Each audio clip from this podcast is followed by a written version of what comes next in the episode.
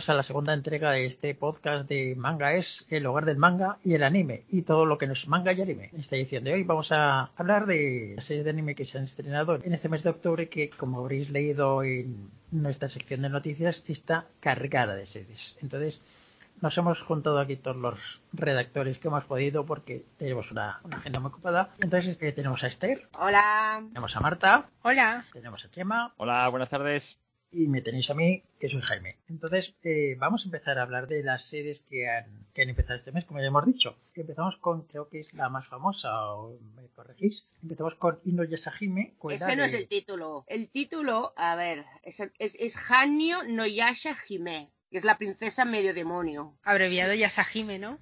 Exacto. Y es la secuela de Inuyasha. No te inventes títulos tú ahora. Entonces empezamos con la más famosa que es Hanjo no Yasahime, que algunos llaman Yasahime. Y oficialmente la llaman Yasahime Half Demon Princess. Habla tú primero, Marta, y dinos qué te ha parecido. Primero decimos de qué va, ¿no? A ver, como hemos dicho, se trata de la secuela de Inuyasha. Se sitúa, bueno, bastantes años después. Eh, las protagonistas son las hijas de Sesshomaru e Inuyasha. Sesshomaru ha tenido dos, Towa y Setsuna, que son gemelas. Eh, la madre no se sabe aún quién es. Y Inuyasha y Kagome han tenido una, Moroja, eso. ¿Esto, ¿Esto no es un spoiler del final de Inuyasha? Quien vea esta y no ha visto Inuyasha es que no se, no se va a enterar. Sí, sí, no, no, se va a enterar, evidentemente. Accidentalmente, bueno, lo que se empiezan a explicar en el primer episodio, Towa uh, va a cae por un túnel del tiempo como los de Kagome, va para el presente, donde el hermano de Kagome la adopta. Diez años después, el túnel vuelve a abrirse y Towa vuelve al pasado pero Setsuna no se acuerda de ella porque mm, le han robado los, sueños y las memorias con ello. Entonces las tres chicas, bueno, eh, van a juntarse, aún no se sabe cómo, y van a iniciar un viaje para encontrar este pasado perdido. ¿Qué ha pasado entre uno y otro? Es lo que empiezan a encontrar en el primer episodio, que em, empieza con todo y luego hay un flashback, o sea que tampoco se sabe mucho hasta ahora de exactamente qué ha pasado durante este tiempo. Marta, te toca. Sí, no, a ver, el primer capítulo básicamente está protagonizado por Inuyasha y sus, amigos, los de la serie original, porque eso, aparece la chica que de la Tierra, que no me acuerdo cómo se llama. Towa. Towa hay que venir con notas, ¿eh? Hay que venir con notas aquí, ¿eh? Sí, pero los nombres no me los he apuntado. Se ve atrapada, los que le tienen atrapada empiezan a contar algo, entonces eso, hay un flashback donde se cuenta un poco cómo acabó Inuyasha, porque creo recordar que el anime no tiene final, tiene un final abierto. Sí, pero el anime terminó luego, al cabo de un tiempo, cuando el manga había terminado, hicieron una serie final, que era el capítulo final, que se acaba igual que el manga. Y el anime, si no lo vi mal, empieza seis meses después del final del anime original. Bueno, el flashback empieza seis meses después. Pues nada, se ve eso, el flashback, que lo cuentan un poco, pues que aparece otro monstruo que tienen que matar, que va buscando la perla, que confunde a la Kagome con la Kikyo, y luego que aparecen otra vez las otras dos, salvan a la Towa y ahí se queda. La verdad es que el primero es un poco, no sé, a mí me dejó, no me dejó muy buena sensación el primero. Bueno, como me, faltaba información. Yo también, la verdad, la mayor información la que la tengo es la el tráiler, porque el tráiler eh, empezaba un poco diferente. Y el demonio que sale aquí, el cabeza de raíz, es el que era el responsable de crear el túnel porque se van a, caer, luego la, la towa. Pero esto viene en el tráiler, no ha salido aún en, el, en la serie. O sea, un poco raro, pero en fin. Sí, yo lo mismo. Yo cuando empecé a ver la serie, pues dije, esto más que una serie de las hijas de Inuyasha, es Inuyasha. Han, han intentado hacer como vamos a meter a Inuyasha para atraer al público, presentamos ya las heroínas, así al final un poquito sin que molesten mucho, y luego ya nos molestamos en explicar cómo cuernos han llegado todos al mismo sitio. Entonces, como primera, primera impresión, la verdad que he quedado un poco descafeinado. Mm. Hombre, yo también. Después de ver el tráiler, eh, me esperaba un poco más. Me esperaba un poco que lo que explican en el tráiler fuese como el primer episodio, ¿no? Lo que hay en el primer episodio es solo la parte de cabeza de raíz que se ve en el tráiler. El resto, pues supongo que será el episodio de la semana que viene, porque en ellos ya se ve a Setsuna y a Towa como niñas. O sea, supongo que será el momento que se va a caer por el túnel. Pero de momento te dan más información el tráiler que el primer episodio. Sí, da la impresión que hayan hecho. Vamos a empezar con la historia de las niñas. Pero a lo mejor eso no interesa al público. Ah, pues entonces vamos a meter Inuyasha y luego ya remontamos la historia. Sí, porque además en el primer episodio, porque lo sabemos nosotros por la sinopsis y todo eso, pero no te dicen quiénes son las tres chicas. Te dicen, están ahí, una con ropa mo- moderna y le enseñan el, el sillín de, de la bici de Kagome, que también me ha parecido que han tirado eso, por nostalgia o eso, recordando a Inuyasha y a todos, porque creo que nombran o salen casi todos de la serie original. Van a tirar chicle de Inuyasha hasta la Pregunta que hago como si fuese un, un espectador, un oyente. ¿Participa Rumiko Takahashi en esto? ¿Guionista? ¿Idea original o algo? Es, es Eh, la ahora- diseñadora de personajes. Diseñador de personajes. Hombre, a- ahí llego seguro. oh, te No, no, seguro no, que de no- los nuevos. De Ah, los de los nuevos nuevos personajes. Ah, luego los han adaptado al anime, pero los Yo creo- nuevos los ha diseñado ella. Yo creo que es diseñadora original de personajes, es decir, ha hecho un dibujo de cómo son, se los Sí. ha dado al diseñador de personajes de la serie y ha puesto un par de tweets diciendo que está encantada y que espera que les vaya muy bien. Y luego ha dicho son 10.000. Básicamente, claro. Sí, porque este no, no está asociado ni a un manga, ni que lo ha continuado, ni nada, Eso, ¿no? eso me ¿Verdad? es- eso. Rumiko Takahashi además ha participado en, en otros animes que no eran obras suyas o ha participado en, en adaptaciones de esos mangas. Pero en esta es curioso, es una adaptación de un manga suyo en el cual ha dicho vosotros sabréis, vosotros sabréis. Sí, ahí está, ¿no?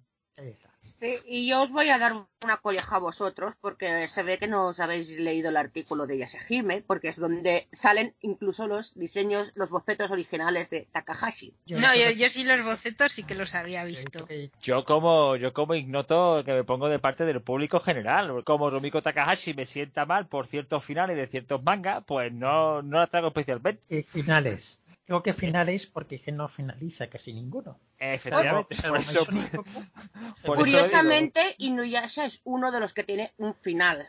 Efectivamente, eso oh, no voy a hacer spoiler, pero el final de, de Ranma Satome es para coger a la autora y decirle, tanto tomo para acabar así, digo, pero, pero ¿qué, qué, es, qué te hemos hecho? Es igual que el Amu. Puedes decir perfectamente que la serie no termina. Sí, sí, Que, no termina. Puedes coger a esos personajes de Rumiko Takahashi y hacer otro manga ahora mismo. Efectivamente. O puedes empezar por el tomo 1, acabas otro y dices, me, me olvido un poco de todo y empiezas otra vez. Ya está. La mayoría de las obras de Rumiko Takahashi, de esta autora, no terminan. Y Maison y Coco tampoco. Eso de Coco sí, por eso digo que la mayoría.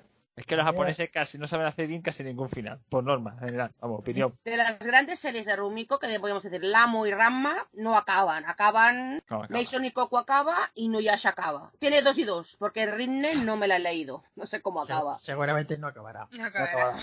No, es que no, es que no, yo- es que no, es que no, no me atrevo a comprar un, un cómico de un cómic de Rubiko. Bueno, ahora el que ha sacado ahora son historias cortas. El Sí. que ha sacado ahora Planeta, o sea. No sé, supongo que, que que dice, ¿cuántos tomos llevo? 35, pues se acabó. Entonces, vamos a hablar de la siguiente serie, que iba a ser, iba a ser y será Dragon Quest, que es el remake, bueno, Es el remake de la serie original que se emitió a principios de los 90 por las autonómicas, creo básicamente, que la llamaron Fly. La aventura de Fly, por Dios. Carla nos diría que también se emitió en México con ese nombre. Y el manga se publicó una vez y se ha pedido la reedición un millón de veces, pero está por derechos de autor, creo, todavía están liados. Y no se pudo, no se, no se ha podido volver a editar. El argumento, porque los que se han olvidado, pues después de la derrota del señor demonio de Hadlar, todos los demonios quedaron libres de su influencia, o sea, ya no eran malos, digamos así, y todos se trasladaron a vivir en la isla de Belmurín.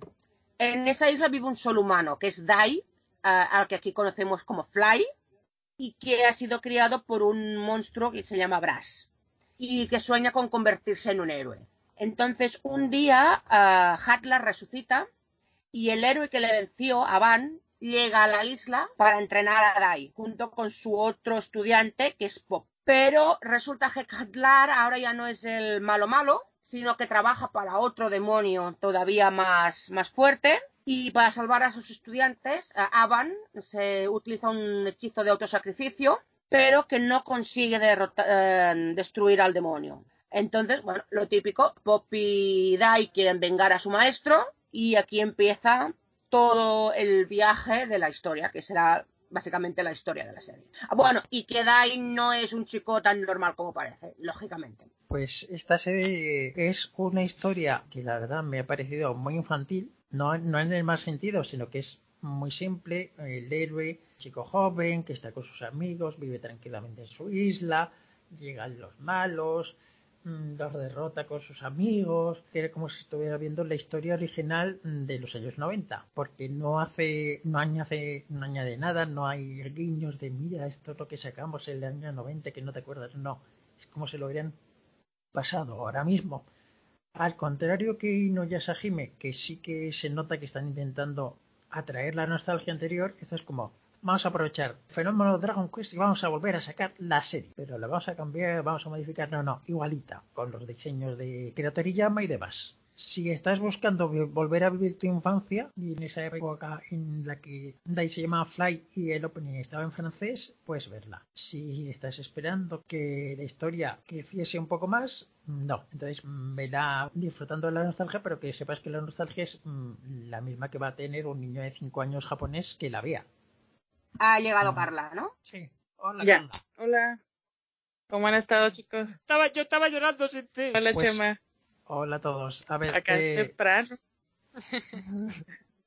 Te hemos hecho madrugar. Que digo que estamos hablando de la serie, ya hemos empezado a hablar de, la primera, entonces pues gustaría saber tu opinión sobre Dragon Quest. Pues este, habiendo visto el, primer episodio de Dragon Quest, em, les puedo comentar que me parece una buena adaptación, sobre todo porque pues conserva esos diseños originales que, que en, los noventas, pues, eh, provocaron que se convirtiera en esa serie legendaria que adaptaba esta, este manga, este, pues que tanto gustó, ¿no? Y que ustedes saben que como juegos RPG, eh, los Dragon Quest pues son precisamente este juegos legendarios que son muy queridos este tanto en Japón como, como fuera de Japón.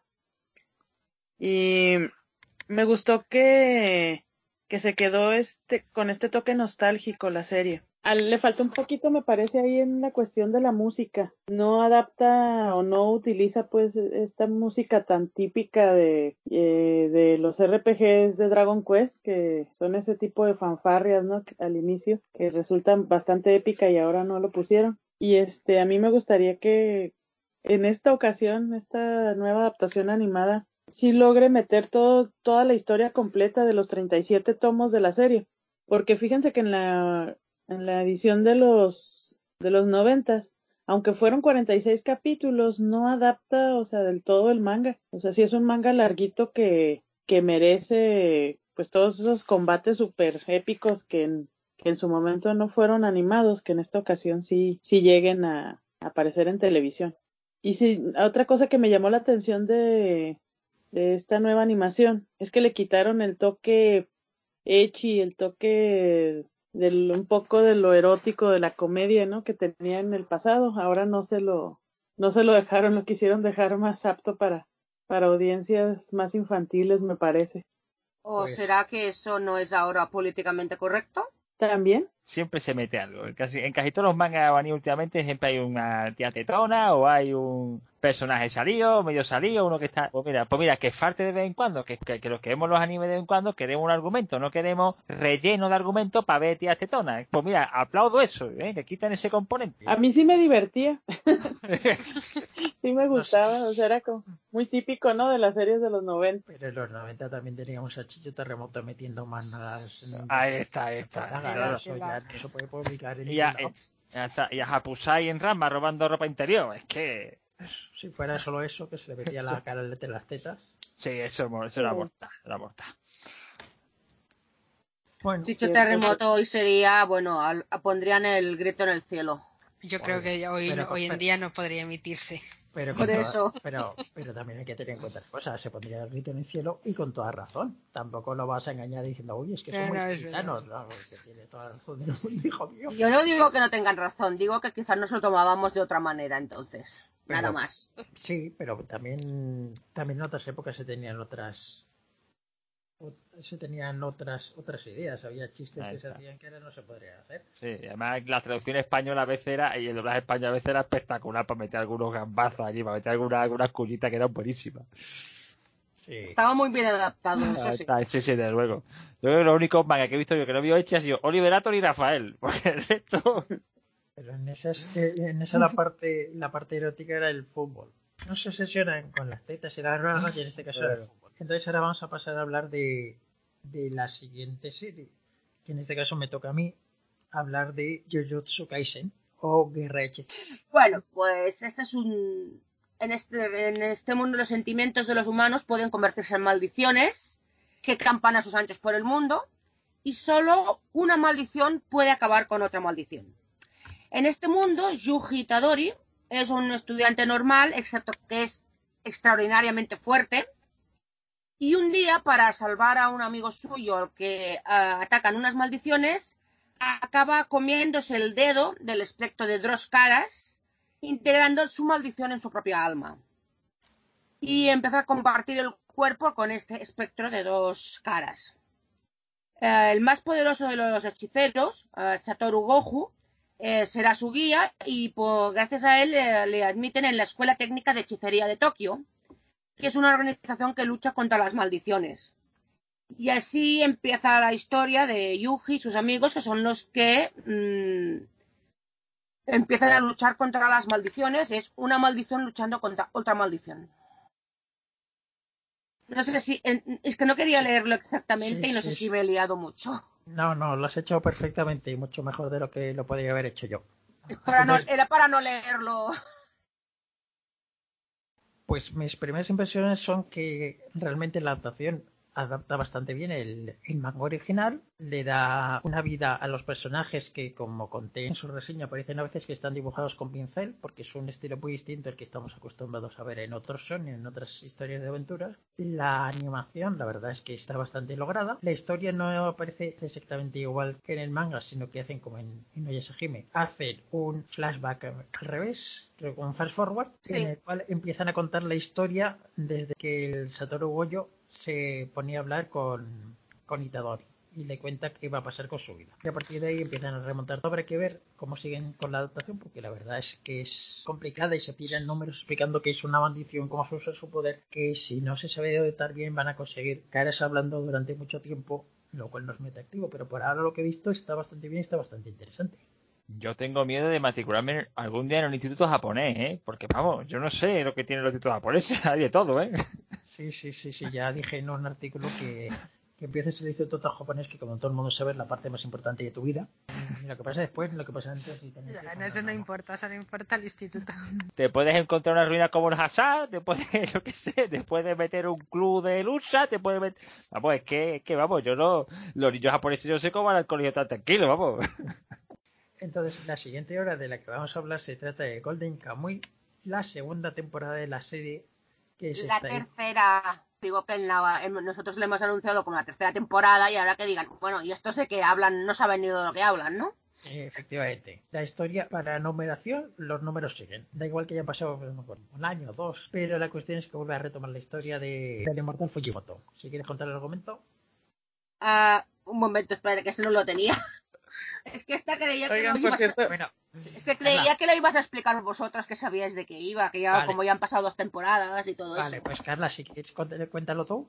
Este, es que me quedé pensando en, ahorita que mencionaron eh, Jujutsu no Kaisen que Mapa empezó en 2012, estudió Mapa, con dos animaciones. Bueno, la primerita fue Sakamichi no Apollon, y ahorita en 2020 tiene ocho series, y simultáneamente está con tres en esta temporada. O sea, ha tenido un éxito bastante notable, ¿no? Como estudio. Sí, es, una cosa que nunca queda muy. Que nunca Yo- queda muy clara para aquí sabida, la de los estudios. Yo pregunto una cosa, eh, ahora es 25 aniversario de Evangelion. ¿La cuarta película cuándo, cuándo puñetas sale? ¿Por qué no hablamos de esto cuando acabemos con la serie? Vale, vale, vale, sí, sí. Pues, a ver, ah, ahora Vale, nos sí. toca Golden Kamuy 3. A ver, Carla o Jaime, ¿nos explicáis un poco de qué va y en qué punto está la historia?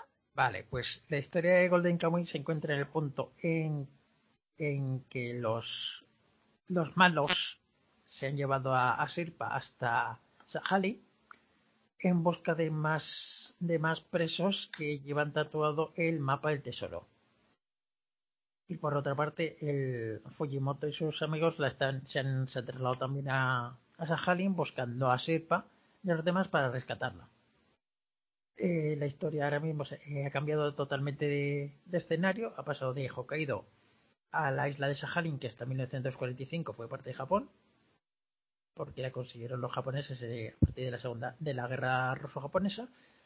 Entonces, mm, lo que hay ahí son son ainos, ainos de Sajalin, muchos rusos, que no es que hay nada bien los japoneses, y más búsqueda de y más búsqueda del tesoro. Como novedad es que se han unido a los que se han unido a los antiguos a sus antiguos adversarios para intentar rescatar a Serpa de los de Kiloranque y los malvados. Sé que el que lo esté escuchando, que no haya escuchado, que no haya leído antes mm, Golden Kamuy va a decir de qué cuernos estás hablando, que te pasa en la boca, pero el que lo haya, el que esté siguiendo la historia y esté siguiendo los mangas, pues seguramente se hará una, historia, una, una idea de por dónde vamos.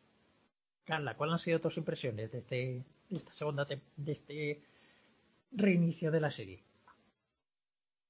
Pues que como siempre, este, en Golden Kamuy hay una, o sea, hay una manera de generar expectativa y emoción a los, a las personas que lo, que lo seguimos y lo vemos, porque no, se sigue esta narración del viaje, hay esta, este exceso de testosterona.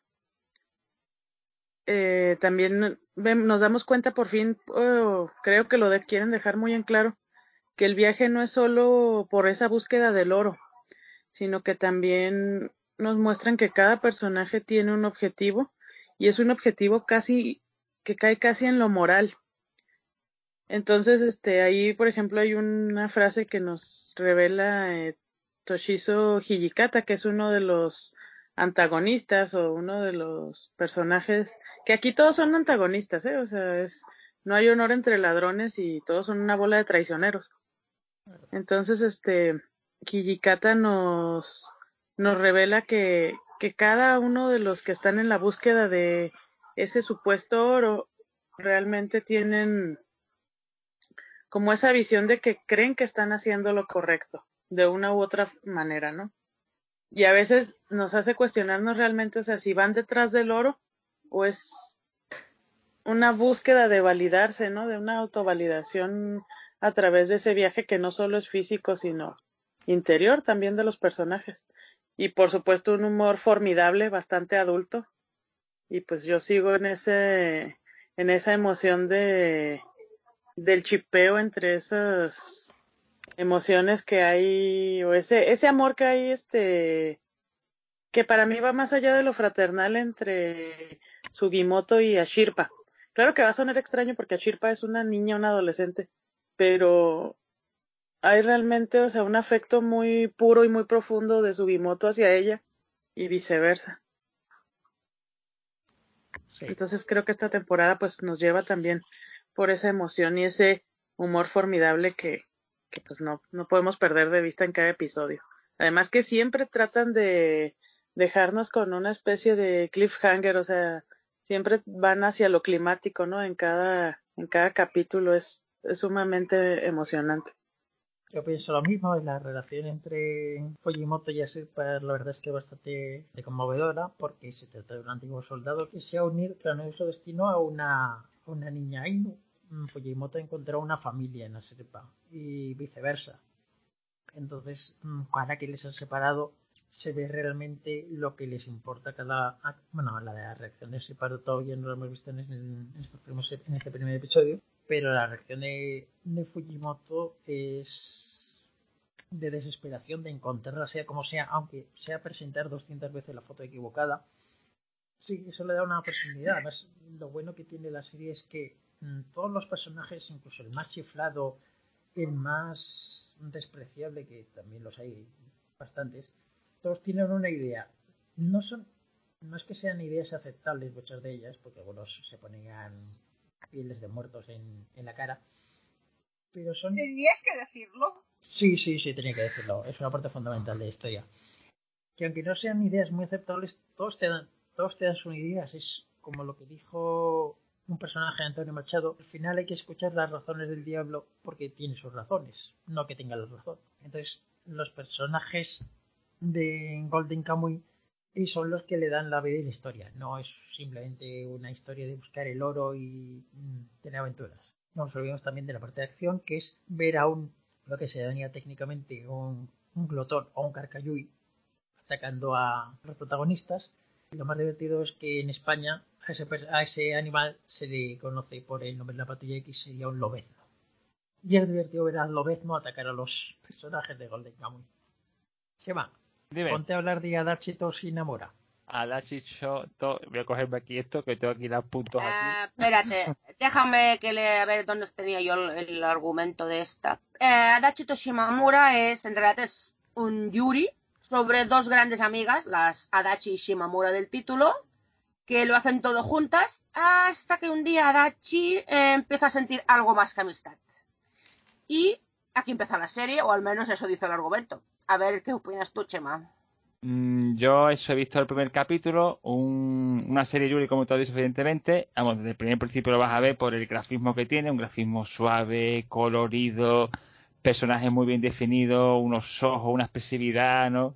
Y unos monólogos que están teniendo al principio, ¿no? De cómo se conocieron un poquito, de cómo piensan uno de la otra, ¿de acuerdo? En este primer capítulo, mm, evidente- evidentemente no va a haber ni mucho menos declaración ni nada, no se ve, no hay, bueno, ya hay una alguna, alguna pincelada, ya se puede intuir que va a pasar algo ahí, pero como buena serie Yuri creo yo que yo he visto algunas, ¿no? He visto, por ejemplo, aquí, hemos podido ver ocasionalmente, por ejemplo, Aoi Hana, recuerdo, por ejemplo, Strawberry Panic, ese estilo de serie que va con un, un estilo romántico lento que tiene que, porque esto, esto tiene que pausar, esto no va a ser inmediato, esto hay que darle, hay que darle calidez, hay que darle la serie yo creo que en principio eh, cumple con lo que va con lo que va a prometer. Esto va a ser un romance en el que evidentemente va a haber equívocos va a haber detallitos va a haber poco a poco la mirada el, el que da el paso a ver si me estoy equivocando. Esa esa sensación me ha causado a mí el primer episodio. Hay un par de personajes más que ya aparecen un par de amigas de, la, de, de uno, de, los, de uno de los dos protagonistas porque claro, el, el capítulo de Pensaña son dos, dos, protagonistas que se conocen un poco, una tiene parece que es un poco más tímida, otra tiene un poco más de contacto con los demás y,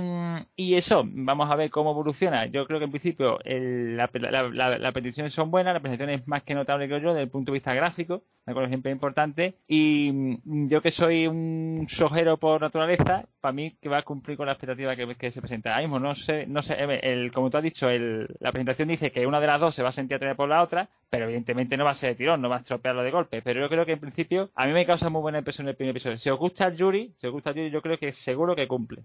A mí la impresión que me da. Uh, una cosa que se nos ha olvidado decir hasta ahora es que todas las series que hemos hablado son están disponibles en Crunchyroll, por si os interesa ir a verlas. No vamos a hablar solo de las de Crunchyroll, pero por ahora todas las que hemos dicho estaban ahí. La siguiente serie de la que vamos a hablar se trata de Akudama Dai, que de la cual has visto tú, Esther, y cuéntanos exactamente qué era, porque creo que nadie más la ha visto. Bueno, a ver, el argumento que dieron oficialmente antes de empezar decía que hace mucho tiempo los países de Kanto y Kansei estuvieron en guerra, una guerra que acabó con Kansei convirtiéndose en vasallo de Kanto, y que el gobierno y la policía disminuyeron en Kansei y el crimen está descontrolado. Y los criminales reciben un nombre especial que es Akudama. De momento en el primer episodio solo vemos lo de Akudama. Lo de la guerra mmm, no se ha dicho por ninguna parte en este primer episodio, supongo que saldrá más adelante. Esta es una, digamos que sería una es ciencia ficción, podemos decir, mmm, una ambientación como cyberpunk, pero a ver, ¿cómo lo, di ¿cómo lo diría? A ver, es cyberpunk un poco en el sentido de Blade Runner, pero eh, una mezcla como de también cosas que son, podríamos decir, menos low-tech. Por ejemplo, en lugar de tener trenes, tienen dirigibles. Dirigibles con anuncios luminosos enormes, son, hacen la función del metro, digamos. Y los coches también tienen una, un look que parece un poco retro, o sea, no sé cómo llamarlo, retro cyberpunk. No lo sé, uh, sí que hay toda la, la estética de los carteles luminosos súper grandes y todo esto que, bueno, este tipo de cyberpunk que nos acostumbró Blade Runner, pero mezclado con una especie de elementos retro, o sea, un poco, un cyberpunk un poco particular, ¿no? La historia.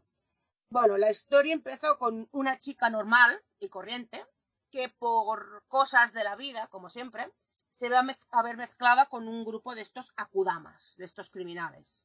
Y en este primer episodio, pues hay un Akudama.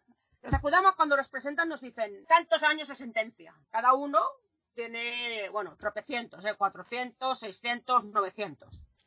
El- hay una Kudama que tiene la policía encarcelado y acaban a ejecutar públicamente, porque al parecer mm, las ejecuciones públicas aquí son tipo coliseo romano, son un espectáculo.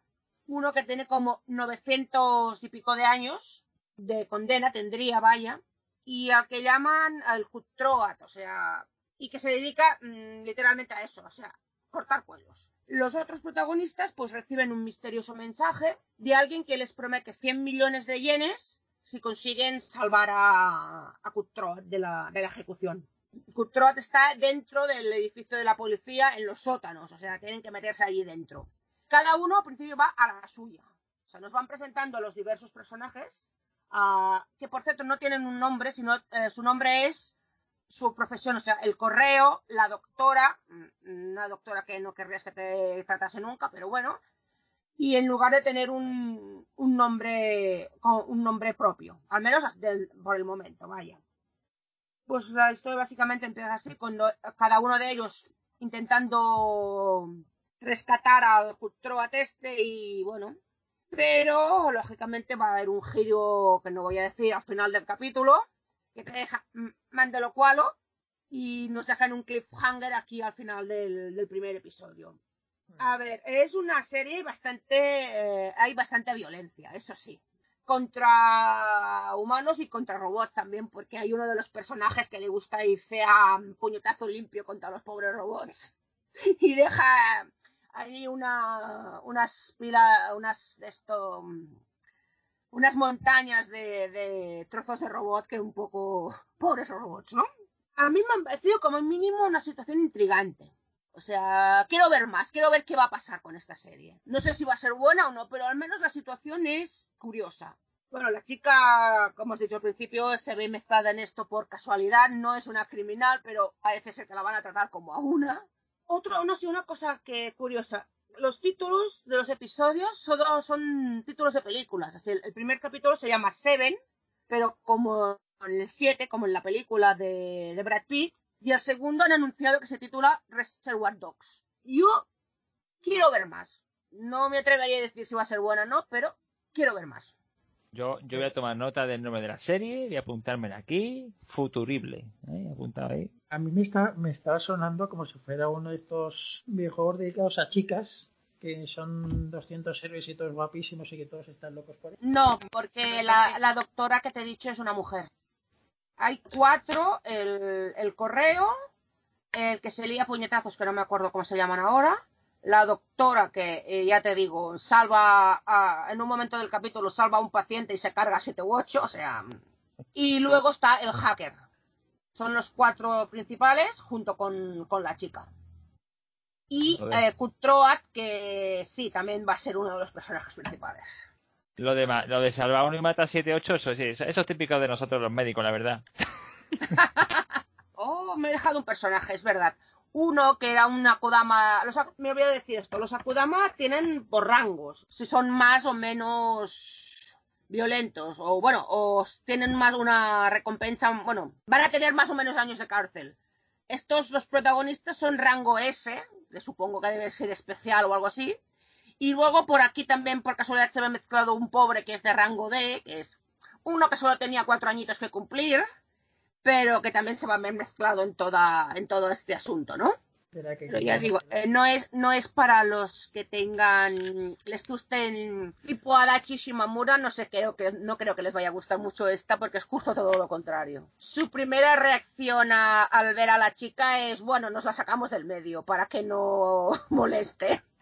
Solo voy a decir eso. Pues eso, digo, que la siguiente serie de la que vamos a hablar es una de la que, en la que Marta estaba interesada en hablar, que es Mayuno Tabi Tabi. Sí, digo yo el argumento o lo dice Esther. No, yo- ya lo digo yo, a ver, se llama Mayo no Tabi Tabi. Mayo no Tabi Tabi es el viaje de la, de la bruja, si no recuerdo mal, ¿no, Jaime?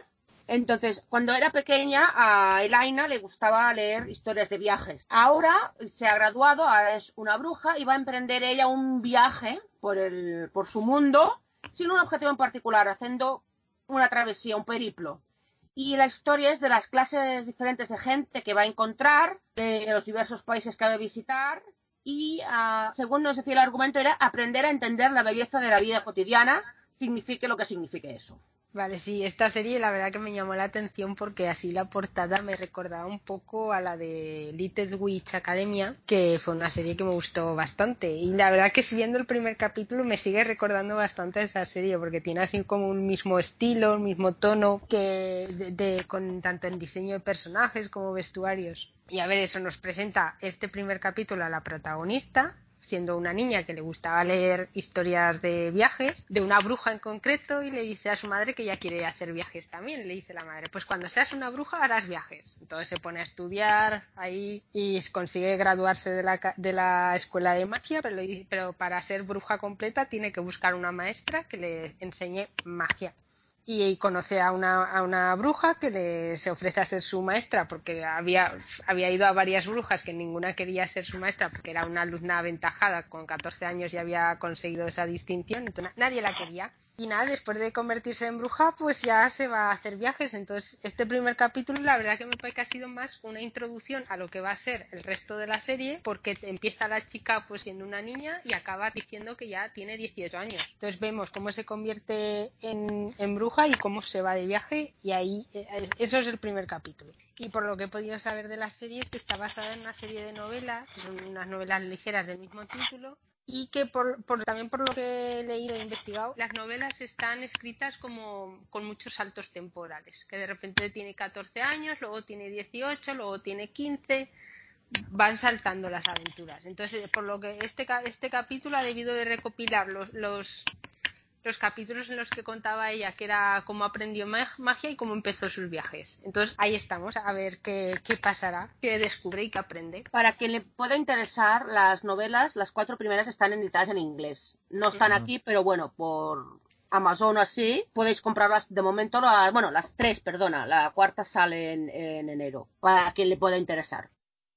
La siguiente serie de la que vamos a hablar es una serie eh, de deportes raros. Se llama Kakeru, que literalmente significa escalando la roca.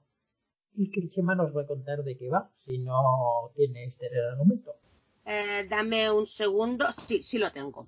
La historia se, se centra en, bueno, en qué va a ser un, un club de instituto pero en este caso se trata de un club que se dedica a la escolada deportiva, sobre todo en paredes artificiales, o sea, los rocódromos que creo que todos hemos, ah, como mínimo, oído hablar, ¿no? La protagonista, económica Sahara, descubre este, este deporte al estar en el instituto. En la escuela media estaba en un club de puzzles, me parece recordar. Y este descubrimiento, pues, le cambia la vida, como no podía ser de otra manera, y empieza, bueno, no he entendido más su historia, como ella se va convirtiendo en una escaladora. Una cosa curiosa es que el año que viene va a ser el primer año que la escalada deportiva será deporte olímpico en, en las Olimpiadas de Tokio. No sé, no he encontrado si lo han hecho a posta, pero mm, va muy a posta. Pues puede ser posiblemente. Los japoneses cuando se meten con un deporte, oye, los japoneses nunca habían participado en Juegos Mundiales hasta que salió Oliver Benji. Oliver Benji destapó el fútbol en Japón y desde entonces se clasifican. O sea que no te creas tú que... Bueno, en principio la serie que yo he visto el primer episodio, efectivamente es lo de una chavala que llega, que no tiene claro a qué club apuntarse. Ella se ha jugado siempre a los videojuegos, a los puzzles y cuando llega allí dice, no soy muy inteligente, los clubes de, ciencia no me veo y tal, y tal, y con tanto paseo acaba pues paseando y se encuentra con una gran pared de escalada.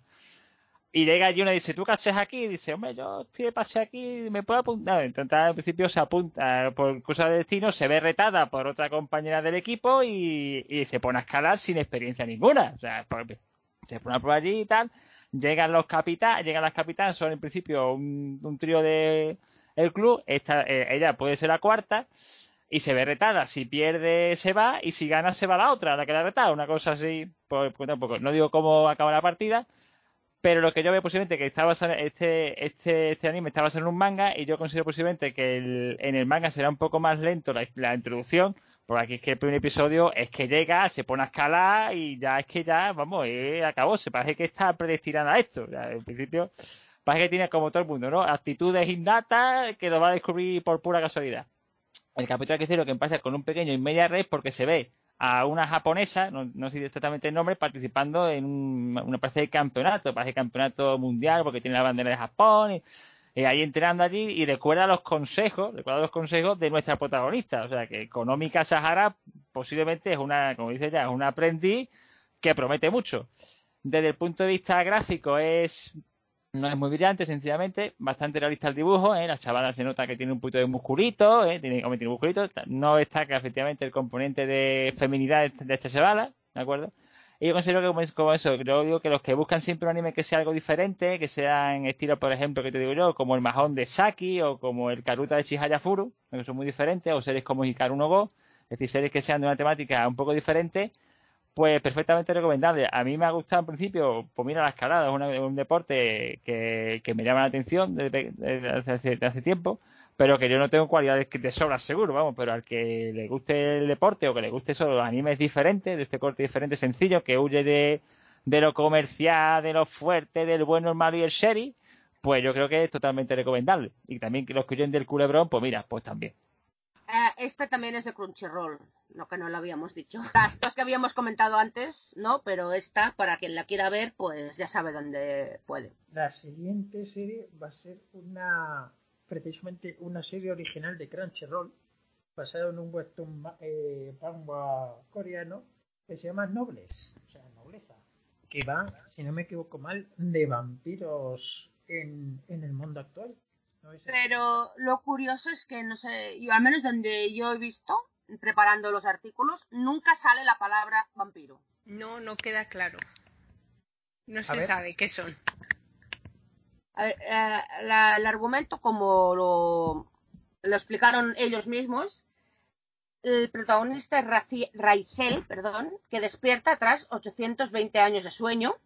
Raizel es un noblez, un noble, es así como los llaman, nobles, de pura sangre que su misión es proteger al resto de nobles. En un intento por protegerles, su sirviente, Frankenstein, bueno, es un Frankenstein Bishonen, ha creado el Instituto Yeran y es a donde va a ir Ra- Raizel pues, para aprender cómo funciona el mundo moderno, porque ha estado 820 años durmiendo.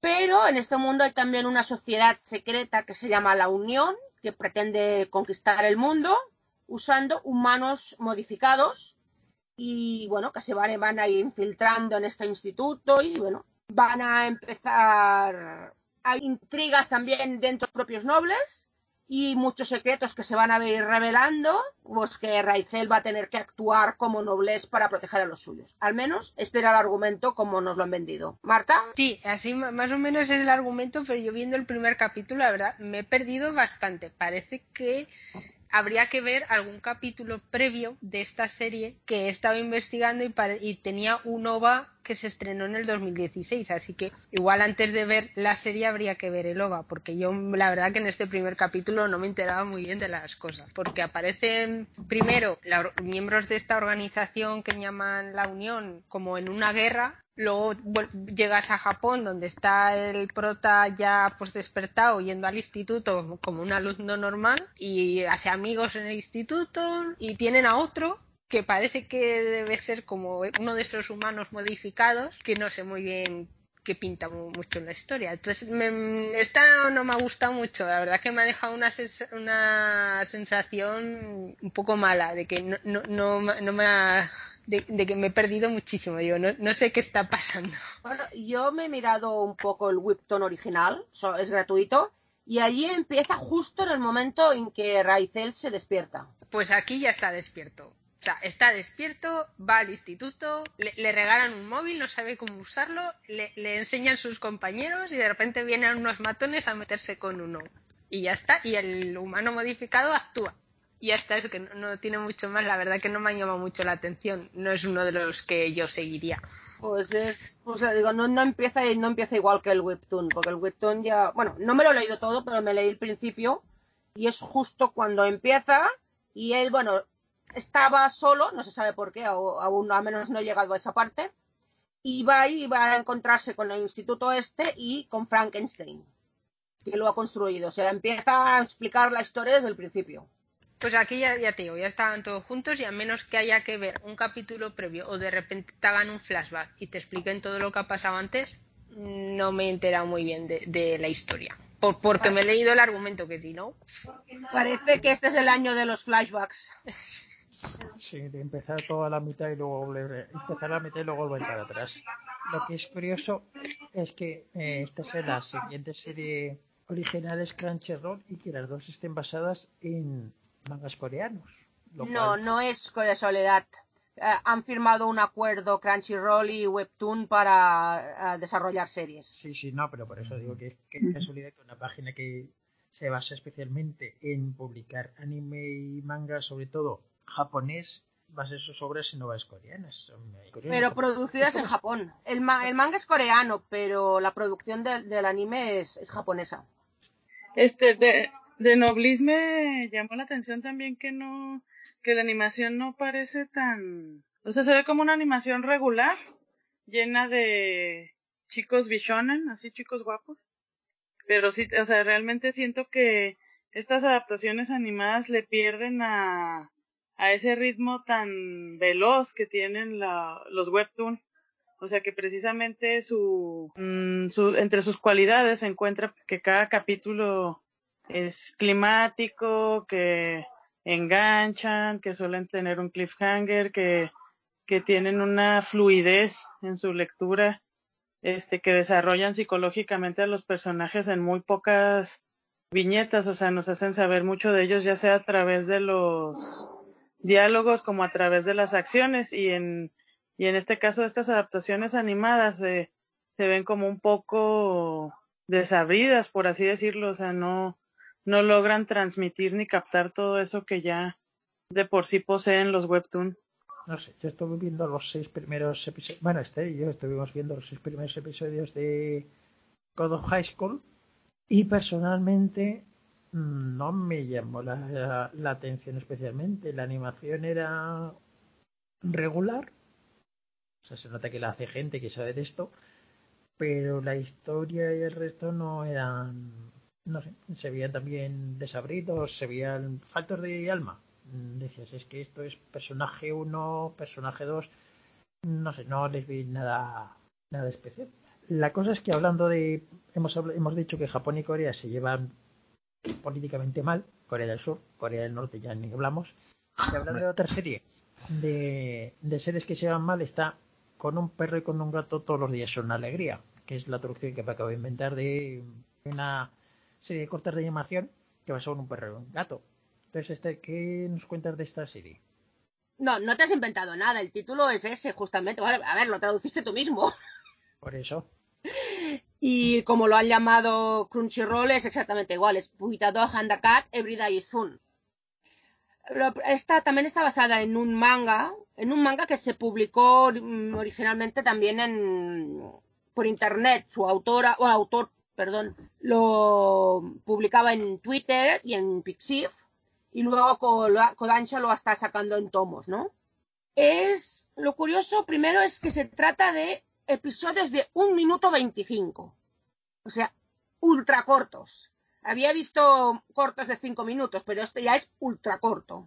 Y está basada, básicamente, es mm, la- el propio autor que explicaba su vida con su gato eh, y su perro. El perrito que es monísimo, inocente, dulzón, todo lo que quieras. Y el gato que es diabólico, que bueno, que resulta que no es malo, pero que no te lo quieres poner por el medio, vaya. Y los capítulos, pues bueno, con un minuto 25 no se puede contar mucho. Básicamente son como dos escenas, porque no se puede decir de otra manera. Pues son dos eh, momentos, dos eh, como anécdotas, mejor dicho, del, del autor con el perro y el gato y de la manera diferente que el perro y el gato reaccionan ante la situación. Eh, lo que yo he visto es también en la animación es un estilo particular. Eh, supongo que quiere imitar al manga, pero que es un poco como pastelada o acuarelada, mejor dicho, que tiene un efecto tipo acuarelado y que sale mucho texto en pantalla. Prácticamente casi todo lo que dice el personaje que representa al autor aparece escrito en pantalla. Es son anécdotas, no, hay- no hay un argumento, no hay una... No lo sé, yo supongo que me esperaba algo más como la, el dulce hogar de Chi o algo así, y no, es, es mm, básicamente una anécdota y cómo reaccionan los dos personajes ante ella. Por ahora no, no sé, me, esperaba otra cosa, la verdad. A ver, ¿qué, qué te ha parecido, Jaime? Pues yo me estoy viendo esos dos episodios porque dije, bueno, mm, un episodio de minuto y medio que no puedo sobrevivir. Los estoy viendo, son, en pocas palabras, me parece que es una tira de prensa en movimiento. ¿Sabes? Mm, Viñeta 1, viñeta 2, viñeta 3. La gracia que tiene es que las reacciones del gato aparecen como si fueran reflejadas en un haiku o en un poema típico japonés. Y las reacciones de los personajes aparecen todas en pantalla escritas creo que es una serie que le gustará a los que tengan perros o gatos porque son re- reaccionan se parece muchísimo a todo lo que me cuentan mis amigos que tienen perros y bueno que tienen gatos sobre todo lo que hacen lo que dejan de hacer y que cómo pasan de ellos y todo eso yo la verdad que lo vi admití que tenía un sentido o sea que tiene tiene su gracia los animales son muy son muy graciosos pero no no me acabo de de llamar la atención porque no tengo ni perro ni gato y que reconozco un chiste no significa que el humor esté dirigido a mí. Eso sí, es un minuto y medio, o sea que por verlo mientras estás haciendo cualquier cosa tampoco te mueres. Pero pero qué buena suerte para el que le gusten los perros y los gatos, que se, va a, que divertir mucho con ello. Quizás, no lo sé, yo ya te digo, esperaba más algo como tipo el de Chi, que yo tampoco tengo gatos, pero ese manga me encantó. Pero es que aquí casi no tienes tiempo de nada, o sea, es, es, es una escena, una anécdota, no hay ni, ni, una, ni una pequeña historia como hay en Chi. No lo sé. Mm, Sí, no, no pierdes nada por verlos, pero mm, no lo sé. A mí yo me esperaba otra cosa, ¿qué quieres que te diga? Sí. ¿Cuánto habéis dicho que dura el capítulo? Minuto Uno- y medio.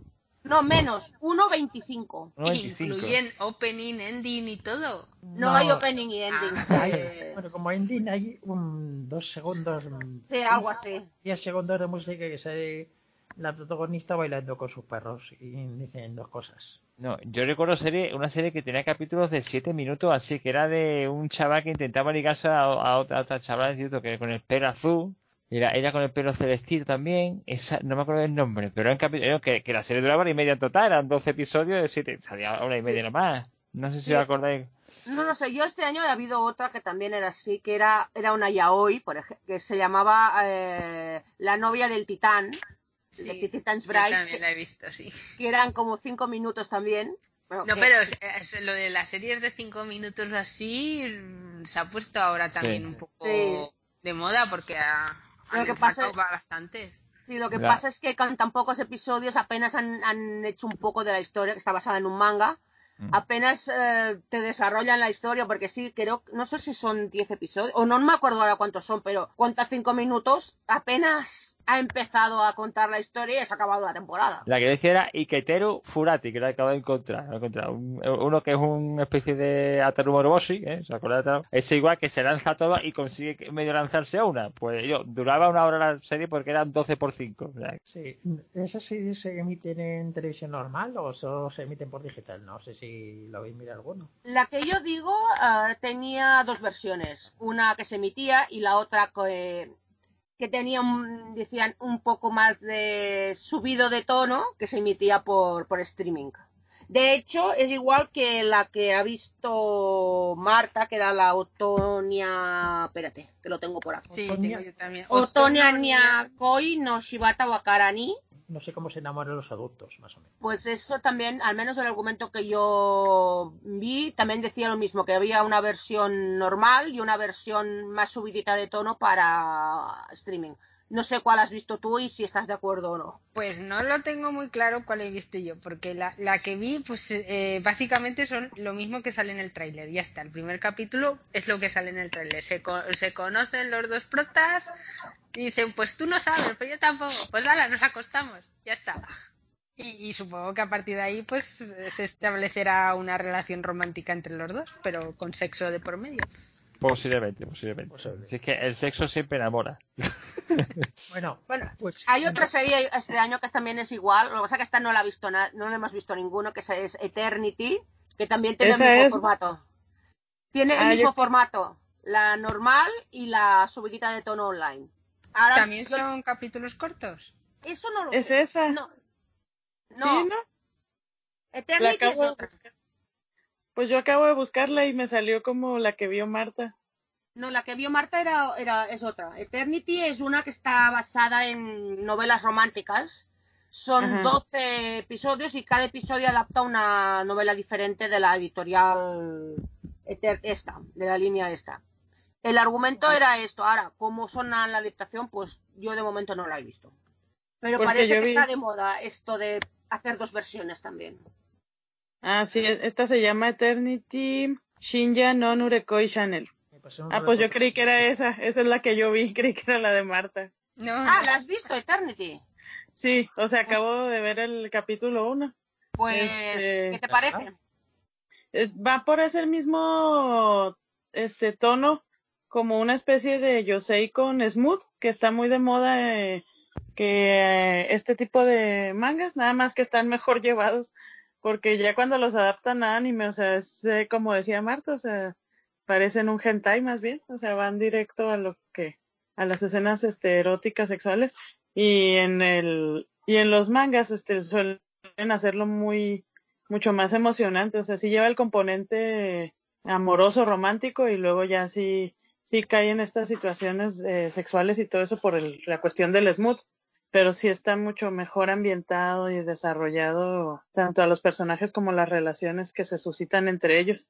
Este, yo pienso que están también un poco más cercanos como al, al yaoi que lleva Smooth, pero en este caso pues es, es yo sé, o sea, son relaciones más bien, o sea, heterosexual. El título original, bueno, significa Canal de Amor Húmedo de Madrugada. Ahí lo dejo. Es Eternity. Eso, vamos, eso, eso es lo Sí. más romántico que he escuchado yo en años, creo yo. ¿eh? Eso Eternity Shinja Nurekoi Channel es eso, Canal de Amor Húmedo de Madrugada. Así me lo tradujo Jaime al menos. Sí, hablando de traducir, también podríamos decir que luego si no se nos quejan a veces de que usamos demasiadas palabras raros. Que cuando dice, cuando decimos yo soy con Smot queremos decir cómics para adultas de contenido calentorro. Sí. Y cuando decimos ya hoy queremos decir cómics de relaciones homosexuales que suelen tirar bastante hacia el sexo. Y el hentai es porno. Pues eso, que pues mm, por lo que sé las historias de Eternity son pues historias de adultas mm, como una especie de sombras de Grey, pero en japonés y animado. ¿no? Sí. Son, eh, como son, es un sello de que se llama Eternity Books, de una editorial que se llama Alphapolis. Y bueno, son, adapta cada una una, una novela de, de esta colección. Y de momento van a ser 12. 12 independientes, cada una, una, cada una diferente, con un equipo propio de animación también. Bueno, pues no sé, ¿valen la pena o no, Carla? A mí no me gustó tanto, este, les digo que la animación se ve como de baja calidad. Entonces, este, siento que les falta. Y aparte, no está el desarrollo que, que se suele daros en los mangas que tienen este, este tipo de contenido. O sea, les falta mucho. Si quieren, luego hacemos uno de recomendaciones de Smooth. Sí que además de estos así, últimamente están sacando también bastante. Son también sí. capítulos cortos, Carla. Sí, era un capítulo muy cortito. Bueno, eh, nos hemos saltado el orden que teníamos y no sé ya No. no, qué nos falta, ¿no? No, no, no, hemos, hemos, eh, yo tengo aquí las listas, de hecho las he cortado y las he vuelto a cortar. Ah, No, nos- nos falta una. Hypnosis Mike. Pues háblanos de Hypnosis Mike. El título completo es Hypnosis Mike, Division Rap Battle, Rhyme Anima. O sea, mm, tiene su intríngulis este título. En el argumento que ponían en la web a- a- para anunciarla, hablaba de que después de una tercera guerra mundial, mata a un tercio de la población humana y llega al fin el, mundo. Eh, en el primer episodio de la, de la guerra no se ve nada. Eso para empezar. Lo que sí se ve es un mundo donde un llamado partido de, la- de las palabras, eh, que está hecho solo por mujeres, ah, toma el control. Y su primera mm, orden, digamos, es eh, prohibir y destruir todas las armas que existen. En, su lugar, mm, se va a luchar usando una especie de micrófonos especiales que atacan a- al sistema nervioso, que se llaman los hipnosis mic. Y, es, y según la lo que cante la o sea, si saben cantar bien las letras y todo esto, van a actuar sobre el sistema nervioso y alteran el estado mental y emocional de la gente. O sea, es literalmente las palabras tienen poder. Esta historia, bueno, nos empieza tres años después de, que ha empezado esta situación.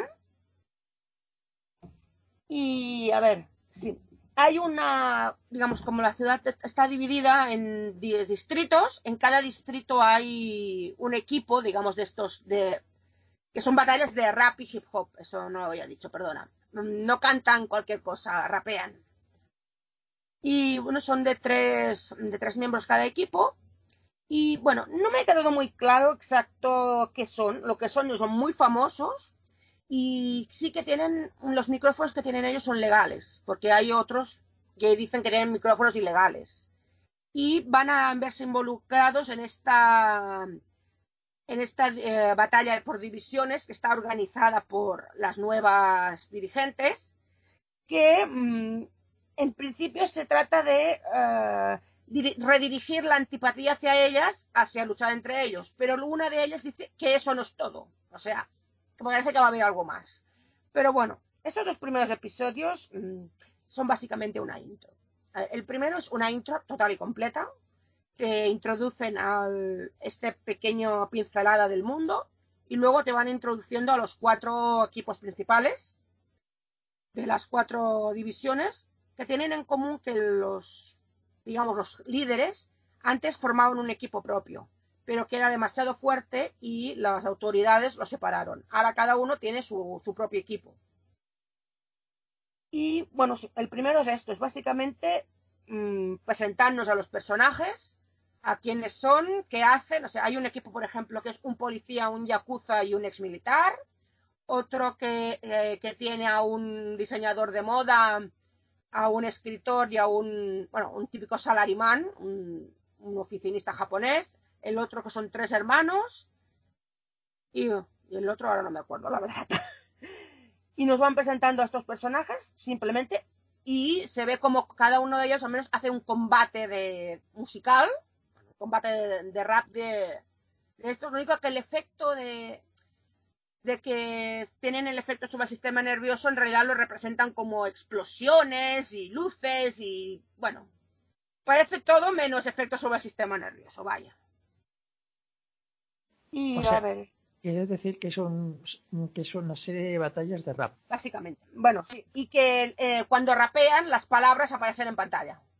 Y bueno, sí, se ven, el segundo episodio es básicamente lo mismo, pero centrándose en uno de los equipos, que son tres hermanos, como él se- eh, uno de ellos se ve mezclado en un en una toma de rehenes en, una tienda, me parece que era, que el malo, mm, sus armas son también micrófonos ilegales, por eso digo que hay, parece que hay legales e ilegales. Lo que pasa que lleva todo mm, un cinturón como de explosivos, pues no es un cinturón de micrófonos. Y el protagonista le advierte que usarlos le puede matar. O sea que aparecer, mm, usar estos micros también tiene su intríngulis y su problema. Ya digo, de momento son muy introductorios. Te, ah, ponen pinceladas de muchas cosas. Pinceladas de que hay algo más por ahí, ¿no?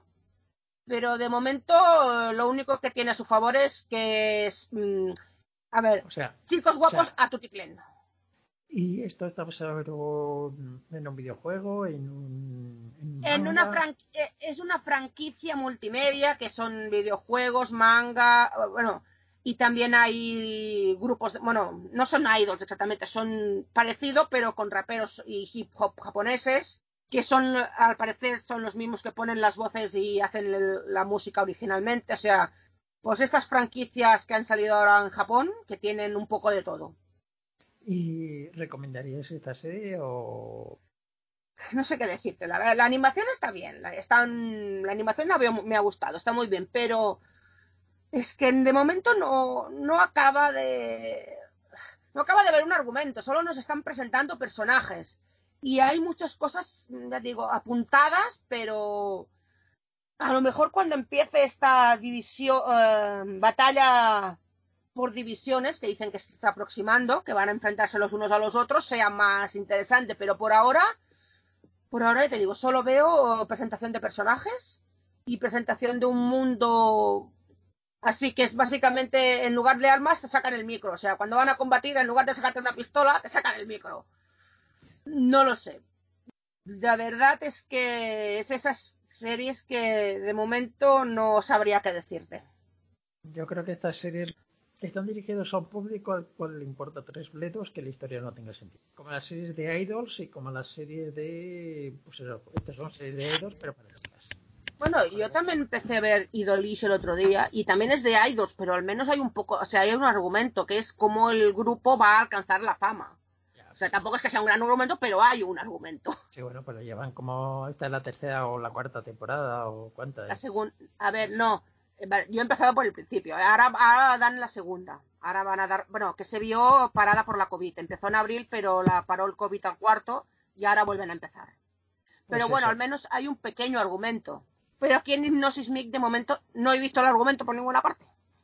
Ni pequeño ni grande. Que Pues- eso para una serie, para una serie de idol, por ejemplo los live, que va de cara, eh, niñas que quieren ser idol, ya está, pero esto que, que me parece, cuando he escuchado el argumento y cómo acaba, digo, si esto, esto, no sé, parece un poquito, yo, algún cómic que me he comprado, digo, si yo pensaba que esto iba de esto, es un engaño, yo, no me creo que un engaño porque está anunciado de que va, pero, pero muy rocambolesco, ¿no? Es que yo hay series que empiezan a perder el sentido del principio, es que a mí, particularmente me echan un poco para atrás. Pero una... yo también, leyendo el argumento, me esperaba otra cosa. Pero es que el mundo que te enseñan es básicamente el mundo actual, excepto que no hay armas, eh, hay micrófonos en lugar de armas y son las Sí. mujeres las que son están al cargo. Pero aparte de eso, podría ser el Tokio de hoy, de momento. O sea, todo esto que ponían en el argumento de Tercera Guerra Mundial y así, yo no lo he visto por ninguna parte. Supongo que es como, como es parte de una franquicia, a lo mejor eso salió en, las, en, el, en el juego de Pachinko. Porque cuando se ponen a hacer productos derivados no paran. Bueno, entonces, aunque no parezca, acabamos de revisar unas 12 o 13 series, no las he contado todas. Eh, que nos falta una. I'm standing over a million lives. La tuya. Es uno de los isekais que tanto, Sí. te, que tanto adoras. Pero eso, pero eso es una isekai, eso es una isekai que lo he visto, el personaje es un capullo completo, no se sabe por qué es un capullo completo y no me ha interesado lo que he visto. En otras historias de isekai eh, dices, no, el personaje es un capullo, pero es que esto es una comedia, esto es una parodia. No, el personaje es un capullo al principio, pero al final acaba creciendo. No, el personaje, el- la personaje es una capullo, pero es que he visto este videojuego correcto y entonces aprende a jugar. No, el personaje que es un capullo, por ningún motivo en especial, no le están puteando. Mm, ya sé que en en el, en japonés es vital, es la parte vital de la vida y si lo pasas mal ahí ya vas a ser un pringo toda tu vida, pero es que ni siquiera, como muchos de sus compañeros pasan de él, porque él pasa de sus compañeros, se va a otro mundo, se encuentra con dos chicas a las que podría ayudar para que se liberasen de la, del reto en el que están y se dedica o sea, y las y las chicas son unas inútiles, ¿por qué? Porque son chicas o porque no son el protagonista, el otro no es tan inútil, pero como al mundo le importa una mierda, quiere seguir, no quiere terminar la misión y salvar a todo el mundo, y entonces he dicho, esto... Dilo bien claro. el- Dilo claro. El tío es un Shinji Ikari.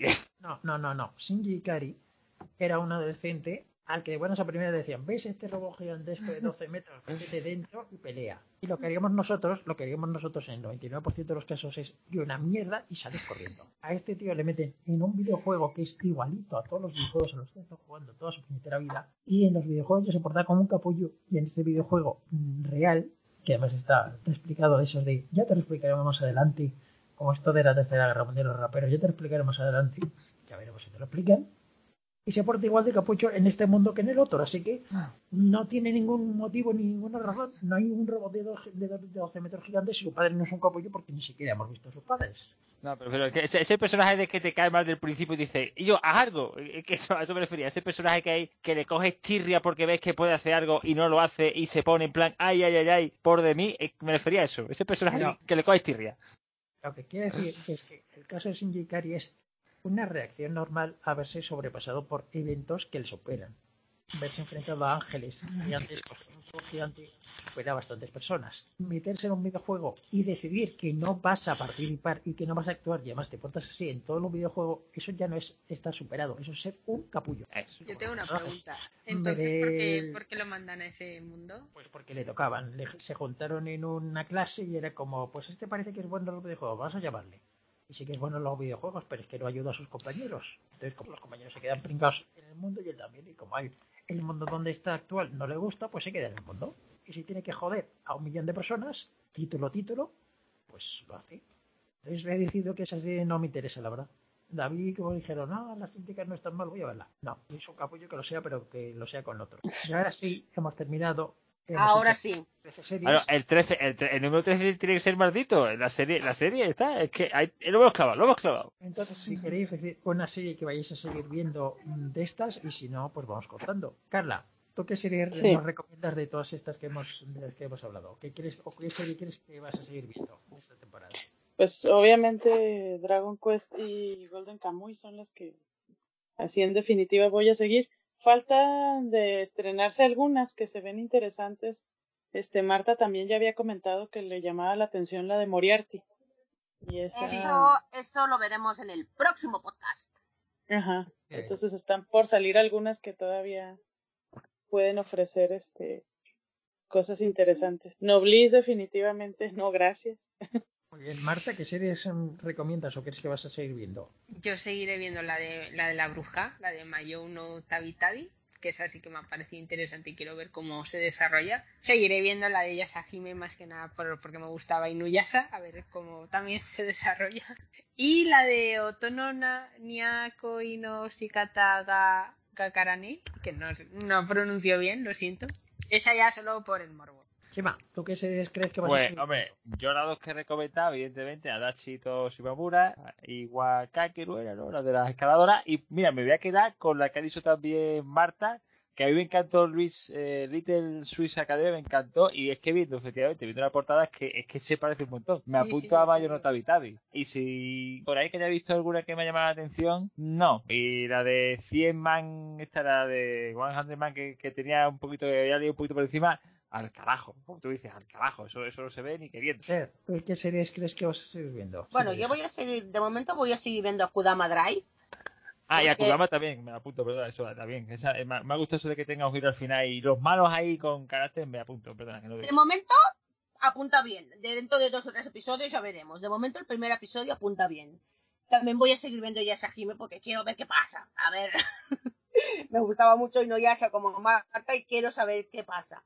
Hipnosis Mic no lo sé. Quizás le dé un otro episodio para ver si por fin empiezan a contar algo. Pero si no la, la voy a, a dejar porque no. No me da. O al menos la dejaré para. Bueno, un día que no tenga nada que ver, ¿no? Y de las que habéis dicho vosotros, bueno, a mí me interesa ver Jujutsu Kaisen, porque se ha hablado tanto de ella que quiero ver a ver cómo es. Y la de la bruja también tiene muy buena pinta. Ya veremos a ver si la, si la pillo también. Muy bien, pues yo seguiré viendo Jujutsu Kaisen porque, porque me ha gustado. Me gusta cómo, está, cómo lo están haciendo. De las que habéis hablado, y voy a ver si encuentro la de Majo no Mayor no Tabi Tabi. Y el resto, pues. Es que no ya en realidad no me gustó tanto como para seguirla y ver. Ya más que una obra que no que está basada en un manga que es de otro personaje que es de Rumiko Takahashi, que Rumiko Takahashi ha pasado de, de su propia, de esa serie, pues mm, es que me Mm. parece que va a ser relleno con relleno con relleno con relleno y ya dos partes de historia. Hombre, depende. El argumento parece que va a tener argumento. La cosa es cómo lo van a desarrollar. Eso es lo que de momento quiero ver, a ver si lo desarrollan bien o, o solo es un refrito de la serie original. No, yo creo, yo, es que, yo creo que sí harán historias originales, lo que pasa es que serán historias que no, no lleven a ningún sitio, porque no tienen que llegar a ningún sitio, ni siquiera tienen un manga que seguir. ¿Y Pues, qué? Que, no- que ni siquiera, que ni siquiera tienen un manga que seguir. No, Pero no- que no haya un manga que seguir no quiere decir que la historia no lleve a alguna parte. Pero Eh. normalmente en el 99% de los casos, cada vez que se inventan una, una serie mm, basada en... Cada vez que hacen una serie de relleno, que hacen episodios... Cuando hacían episodios de relleno de Inuyasha, no lleva a ningún lado. Pues esto va a ser... Pero, a ver, perdona, pero los episodios de relleno son una cosa. Son episodios que tienen que hacer como están haciendo ahora con Black Clover, que se han acercado tanto la- al manga que ahora están metiendo relleno porque si no se lo tragan. Pero es diferente porque estos episodios ellos ya saben que no pueden llegar a ninguna parte porque el manga está continuando y van a tener que eh, volver a, a engancharse al manga. Por lo tanto, tienen que conservar el status quo. En este caso, no tienen que conservar el status quo. Es una secuela. Como mínimo, no sé, como mínimo son 15 años después, porque la Moroja tiene 14 años, o sea, como mínimo es 15 años después de la- del original. Estas, esta, aquí pueden llevarla donde quieran porque no hay un manga al que tengan que volver a engancharse. Pueden crear una serie, si lo harán bien o no, ya no lo sé. Claro, Pero pueden crear un argumento entero porque Claro. no hay nada donde tengan que llegar. Ese es el problema. O a lo mejor intentan ser fidedignos al, al, manga previo original para los continuadores que vienen, o son muy rompedores y son muy diferentes. Es que tienen las dos Eso es opciones. lo que habrá de ver. Eso es lo que habrá de ver. Habrá Eso, que a, ver. ver, a, ver, a ver para dónde tiran y a ver qué resulta que, que tiene más tirón. Por eso, También. pero yo veo la diferencia está con los capítulos de relleno, porque los capítulos son de relleno precisamente por eso, porque hay un manga que van a volver que engancharse otra vez. Solo están ganando tiempo porque se han acercado mucho al manga. Por lo tanto, no pueden cambiar el status quo. Ahora bien, también hay excepciones, ahora que recuerdo. Saint Seiya, toda la parte de Asgard es relleno. Y sin embargo es una de las partes más famosas y que más gustó de la serie. Y es completamente relleno de anime porque no existe en el manga. Y O sea que hay rellenos y rellenos. Claro, y la parte parte- mala que es Claro. Rurouni Kenshin, que la segunda temporada no tiene nada que ver con manga. O Dragon Ball, o Dragon Ball GT, que aquello era para cogerlo y, ¿eh? Con el, con- yo cuando vi el baile del param pam pam digo, hasta aquí. ¿Eh? Pues por eso digo que hay rellenos y rellenos, ¿no? Sí. Hay rellenos que son infumables y otros rellenos que se han vuelto una, o sea, una de las partes que más, o sea, esenciales del, del canon. O sea, depende. No sé, no sé. Habrá que, habrá que verlo. Lo que pasa es que sin, sin el respaldo, o sea, basándose en un manga. Sin el respaldo del autor, manga, sí. mm, no sé, no sé. Porque, vamos, Seguir eh, un par de episodios y eh, a ver qué, qué pasa. Porque vamos, es verdad, lo de Kenshin con el hijo de la espada de Dios es que yo era infumable, vamos, que ello se vuelve infumable y, el- y- y los alemanes, la saga del Ki, que yo era, dice, esto está, esto, esto quién ha hecho esto, un niño con cinco años o dos bolos con pistola. Es que Bueno, y pues por el sí. otro lado tienes Saint Seiya, Asgard, Sí. con los, con los guerreros de Asgard, que es, bueno, básicamente se inspiró en la película, pero mm, de hecho hay una secuela de esta parte que es eh, Saint Seiya Son- Souls of Gold, que es mm, inspirado en eso, es lo que hacen los, que- los caballeros de oro que resucitan mientras los otros están luchando en el Hades. Pero está, es completamente una, una secuela a la parte de Asgard. O sea, depende, ¿no? Hay que, yo creo que de momento a Yasahime hay que darle un par de episodios a ver cómo, cómo lo llevan. Sí, eh, primero hay que darle una oportunidad a ver cómo lo, cómo lo, lo enfocan toda la serie. Sí. Yo por lo menos creo que no llegarán a tener a los personajes a, lo- a los personajes es desde el punto de partida del primer episodio no llegarán hasta el tercero hasta el tercero el segundo sí corre mucho Bueno, el segundo, en el primero ya me, me parece que ya apuntan al, al malo, al menos hay un, un búho de cuatro ojos sí pero, pero que se ve al, se ve al, al principio en, en- en el, cuando están en el pueblo y resulta luego vuelve a aparecer al final del capítulo. el búho de cuatro ojos es el malo del episodio Me- no, pero no es del episodio solo, porque escapa. El del episodio es el bicho este de raíces, ¿no? Pero O ese, ese el búho, ah, no sabemos. ojos es el consejero del malo del búho. No, no, porque el, el viceshogun no sabía que su consejero era un demonio hasta que lo revelan, lo revela. Moroja. por eso que el malo es el consejero del el del shogun o del Vale, pero ese malo es el mismo búho que se ve en el flashback de 15 años atrás, o sea que algo va a tener que ver. Y Pues sí. Y por lo que dice Moroja, le han estado persiguiendo. O sea, ese eh, va- me parece a mí que va a tener algo más que decir que, que un solo episodio. si ese es el malo va a ser muy poco malo Hombre, quizás es el sirviente del malo, pero bueno, vete tú a saber. Algo va a tener que ver, eso seguro. Pues sí, habrá que darle una oportunidad de, de todos casos. Hasta aquí hemos llegado por, por hoy. Gracias por, por escucharnos y nos vemos en la y nos vemos en la próxima entrega que será dentro de un par de semanas como antes. Muchas gracias por todos y buenas tardes. hasta luego. Adiós.